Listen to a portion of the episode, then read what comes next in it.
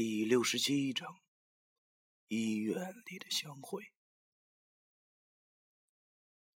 黑暗蒙住了双眼，看不见任何东西。我不知道这是哪里，只能摸索着向前走去。眼前忽然有了亮光，上眼望去，只见前面的一块空地上，叶狐一家三口出现在那里。母夜狐手里抓着一个活蹦乱跳的麻雀，逗着自己的小孩看着这一幕，我忽然觉得很温暖，于是便走上前去。可是他们发现了我以后，却用一种极其恶毒而悲伤的眼神望着我，然后他们的头颅齐刷刷的掉在了地上。这就是你说的正义，是吧？我尖叫了一声，醒了过来。原来是场梦。醒了以后，发现自己正趴在一张柔软的床上，后背的冷汗浸湿了伤口，热辣辣的疼。周围很暖和，我闻到一股消毒水的味道。这是哪儿啊？是医院。我想起身，一阵肿胀的酸疼感从右手手臂上传来。呃，兄弟，你醒了！我顺着声音望过去，只见易新星脚上打了石膏，正大模大样的躺在我床边上。我发现我的左手现在正在输液，一个挺粗的针管子插在上面。看来我果然是在医院。现在好像是白天了。易星星见我醒了过来，便乐呵呵的对我说：“哼，咱俩昨晚上可真是惊险啊，差点就他妈被冻死了。昨晚我的头好疼啊！想起了昨晚上消灭了夜壶以后的事情，由于我受了很重的伤。”外加天实在是太冷了，在易星星扶着我走到公路后，我便失去了知觉。易星星对我讲：“本来背着已经是昏迷的我，是根本走不回来的，不是因为我太沉，而是因为天太冷，不及时治疗的我一定会被冻死。”幸好这时公路上驶来一辆跑长途的前四后八，就是卡车。于是他不顾一切的拦下了那辆车，对司机讲：“说我俩被人抢劫了，遭遭到了土匪的一顿毒打后，把我俩丢到了郊外。”东北人朴实，那司机还真信了。于是他忙把我俩拉到了医院，所以。我才能活下来。听他说完，我心中顿时放心了。看来哥们儿，我还是命不该绝啊！我感激的对他说了声谢谢。可是我记得他没有受什么伤啊，怎么现在腿上却打着石膏呢？于是我问：“哎，你腿是怎么了？”只见他挠了挠头，对我苦笑着说：“ 哎呀，哥们儿，别提了。”本来我啥事也没有，但是把你送进医院后，办理了住院手续后，感到尿急，没想到下楼梯的时候摔了下去，小腿骨裂了，现在弄比你还惨呢。我无语了，这位大哥这么有才，我住院的费用是他先帮我垫上，可是我不能用他的钱呢。我想着我存折里好像还有一些钱。本来是省吃俭用留着想买台新电脑的，哎，没想到竟然都用到疗伤上了。想这次我的报酬还只是那五十块钱，我不禁苦笑了起来。但这已经不重要了，毕竟通过这一次，我懂得了许多东西，知道了很多以前无法知道的事情。好在我的脊椎和胳膊没有什么事儿，只是肌肉拉伤，外加有些冻伤。我忽然有一种那两只夜狐根本就没有想杀我的意思，因为如果他们真的要想一心置我于死地的话，其实是有很多机会的。况且他们那么有智慧，也许他们也知道这个时代已经没有了他们的立足之地吧。与其自己的孩子死亡后二人独自偷生，还不如一起。命归黄泉，恐怕为人父母者都是如此吧。谁对谁错，是正义赢了吗？如果正义是属于胜利者的金冠，那么我现在却有一种那不过是一闪亮亮的金光扣住了血淋淋的头盖骨的感觉。这不是我能想明白的。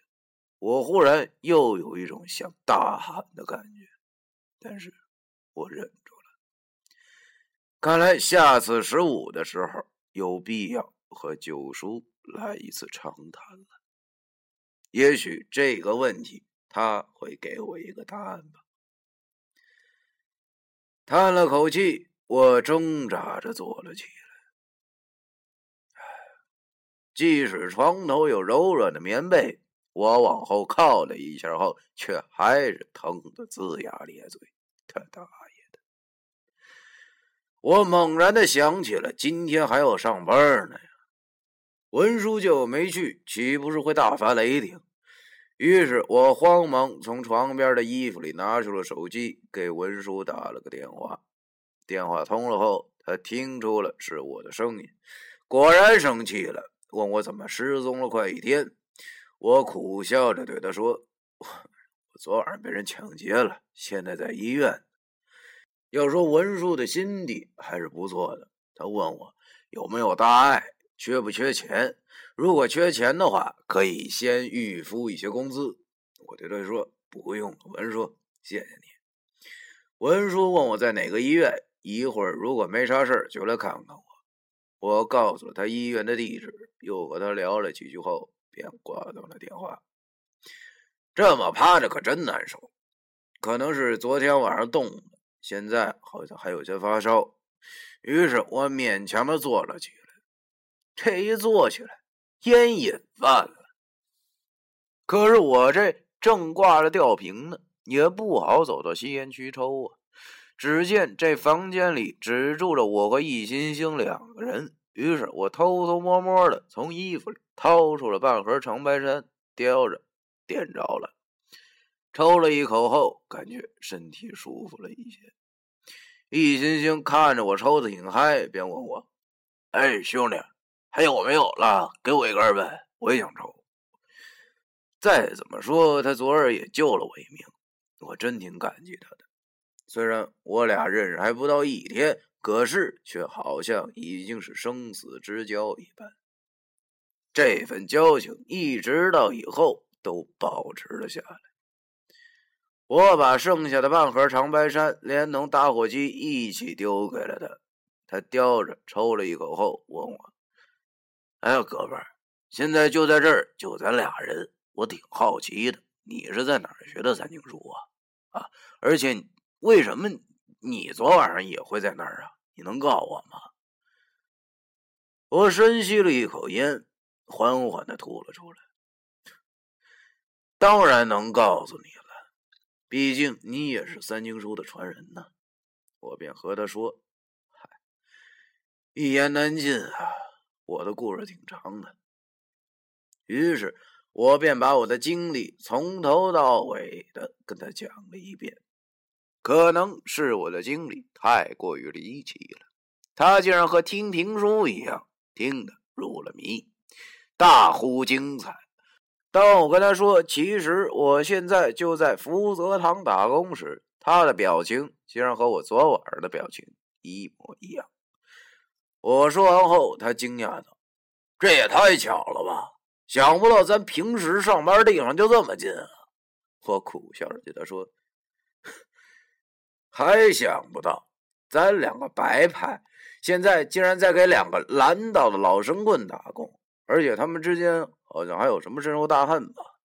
他点了点头，对我说：“难道平时林叔口中的那个杂碎就是你的老板呐？我无奈的点了点头，心想着这两个老板真是有够闹的啊！一个称对方为杂碎，另一个称对方老叉。正当我俩聊得正嗨的时候，病房的门打开了，应该是护士进来了。我心想，这可不好，如果被发现在病房里抽烟，最少也得挨顿损，那也太不值了。于是我连忙舌头一卷，就把那小玩意烟藏到了嘴里。要说这一招，抽烟的人都应该知道吧？用舌头倒着把烟藏到嘴里。只要有技巧，就不会烫着舌头，而且在吐出来的时候，烟还是点着的。易星星见我藏烟的方法后，他也一口把烟吞到了嘴里，然后低下了头。这时，护士已经走到了我俩身边。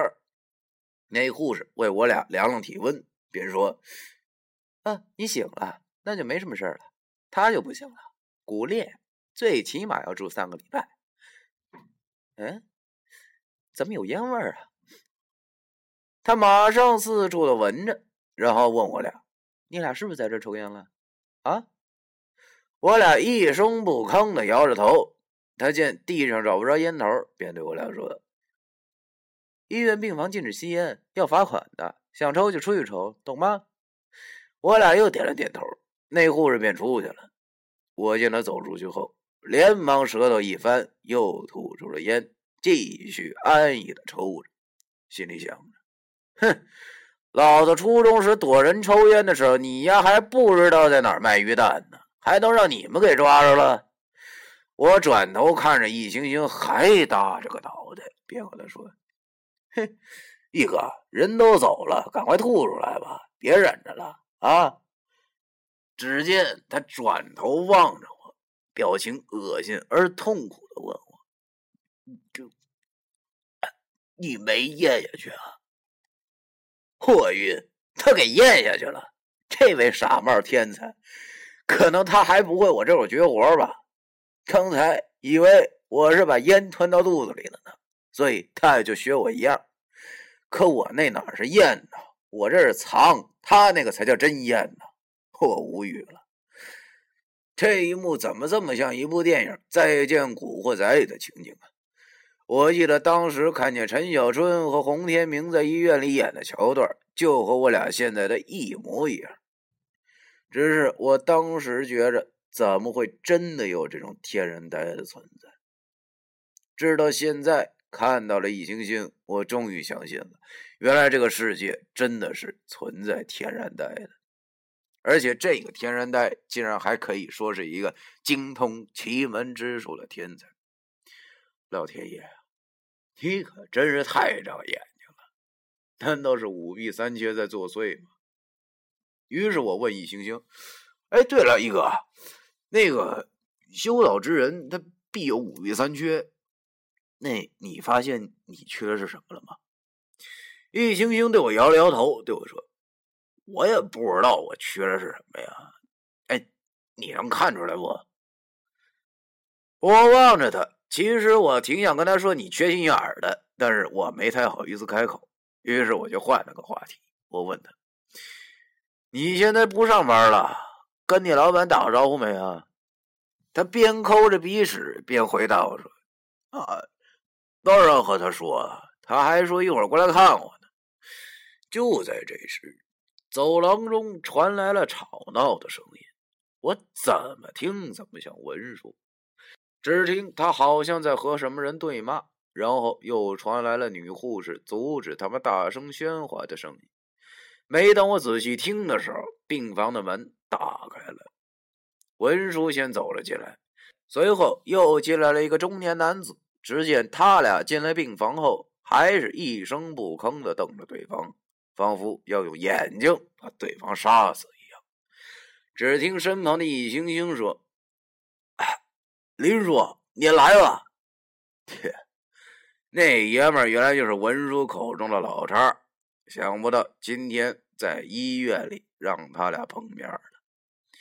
只见那个男人和文叔差不多岁数，但是个头要比文叔高出一头，身穿着一件皮夹克，四方大脸，挺小的眼睛旁已经有了些鱼尾纹，留着一头干练的板寸看来他就是义福馆的林叔了。